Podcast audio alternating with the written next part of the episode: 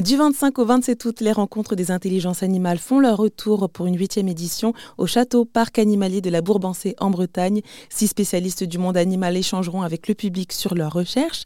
Yolaine Delabigne, journaliste et fondatrice de cet événement, présente justement l'une des intervenantes. Florence Brunois-Passina, qui est une, une ethno-éthologue qui elle, elle travaille avec les peuples premiers, donc euh, elle a une vie euh, absolument incroyable. Elle va en Nouvelle-Guinée, Papouasie, dans des endroits comme ça, et elle travaille avec les peuples premiers et leur rapport avec les animaux. Et là, elle nous parlera de, de l'animal médecin, parce qu'elle a fait partie d'un livre qu'on a signé chez Alizio Science sur l'animal médecin, où là aussi on se rend compte que les animaux ont énormément de savoir euh, médicinaux, ils savent. Et là aussi, c'est logique.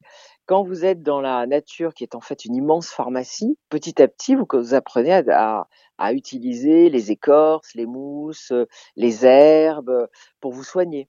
Par exemple, la mésange qui est dans votre jardin, mmh on a découvert il y a très peu de temps que on pensait qu'elle mettait des herbes dans son nid euh, comme ça pour pour mettre ses petits euh, au chaud.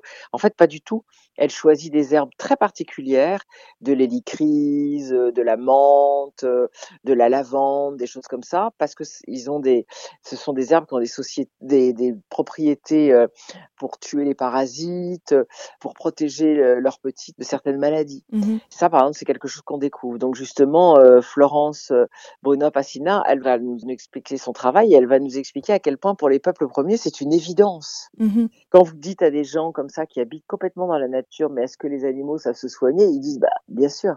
Et nous, on a imité les oiseaux pour euh, trouver certains médicaments, etc. Donc mmh. là aussi, c'est très troublant parce qu'on se rend compte que, en fait, la frontière entre l'animal et l'humain est, est, pas si intense que ça. Donc ça pose énormément de, de questions philosophiques qui sont passionnantes. Et ce sujet est à retrouver dans son intégralité sur rzn.fr.